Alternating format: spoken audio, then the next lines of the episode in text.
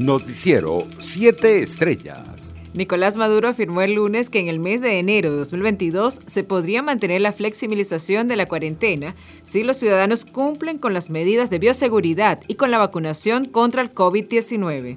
Entre tanto, las autoridades confirmaron 280 nuevos casos y dos fallecidos de COVID-19 en las últimas 24 horas, tal y como lo indicó este lunes el ministro de Comunicación, Freddy Ñáñez. Con esas cifras, el total de contagios ascendió a 443.600 y el de víctimas mortales se ubicó en 5.316. En otras informaciones, los tres jóvenes integrantes de la Orquesta Sinfónica de Nueva Esparta, que se encontraban detenidos en Trinidad y Tobago junto a su madre, con quien viajaron para reencontrarse con su padre, José Ramón Herrera, fueron deportados de vuelta a Venezuela. Los tres músicos fueron detenidos junto a su madre el pasado 24 de diciembre. Al llegar a la zona de Cedros a bordo de una lancha, de inmediato fueron trasladados a Ciparia para aplicarles pruebas de despistaje de COVID-19 y posteriormente fueron enviados a la base naval de Chaguaramas, según relató Herrera. Entre tanto, en las afueras del supermercado de mayoristas Forum de la ciudad de Cagua, en el estado de Aragua, se registró un tiroteo en horas de la noche del lunes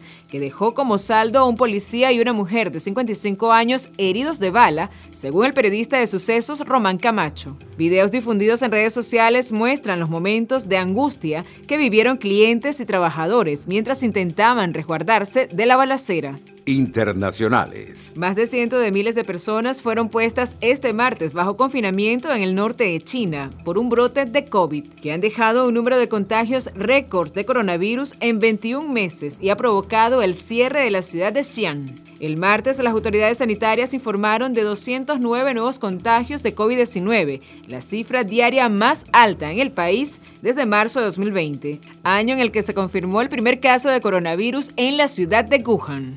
Ante este repunte en las puertas de los Juegos Olímpicos de Invierno de Beijing en febrero, las autoridades impusieron la semana pasada un confinamiento en la ciudad de Xi'an de 13 millones de habitantes. En otras noticias, el Ministerio de Relaciones Exteriores de Taiwán protestó por la decisión del régimen de Nicaragua de transferir a China los bienes de taiwaneses en el país, tras la donación de las oficinas diplomáticas de Taipei y la Iglesia Católica de Managua. El gobierno de Nicaragua está obligado a proteger las instalaciones de la Embajada de Taiwán junto con sus propietarios y archivos. El gobierno de Taiwán no pudo aceptarlo y protesta enérgicamente por la ocupación ilegal de su propiedad y su transferencia ilegal a la República Popular China, anunció el ministro de Relaciones Exteriores de Taiwán en un comunicado. Por su parte, el Tribunal Supremo de Rusia continúa hoy la vista del juicio contra la principal ONG rusa de derechos humanos, Memorial Internacional, considerada la voz de los represaliados soviéticos y de las víctimas de violaciones de derechos humanos en este país.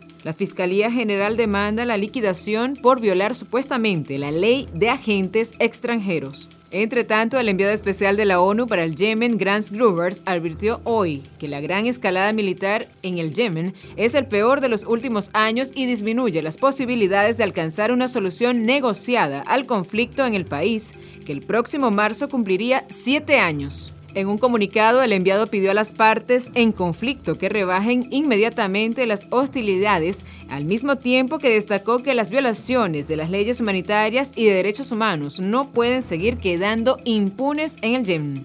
Economía.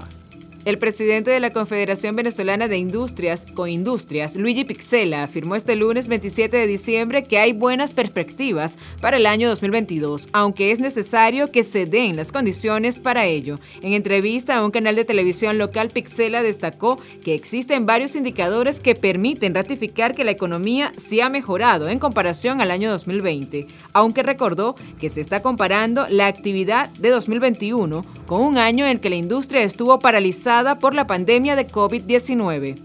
Deportes. El Fútbol Club Barcelona hizo oficial este martes el fichaje del delantero español Ferran Torres, que milita en el Manchester City. Torres firmó hoy, por lo que resta de este curso y cinco temporadas más hasta junio de 2027. La cláusula del jugador es de mil millones de euros. El exjugador del Manchester City será presentado el lunes en horas de la mañana en un acto previo al entrenamiento de puertas abiertas. Noticiero 7 Estrellas.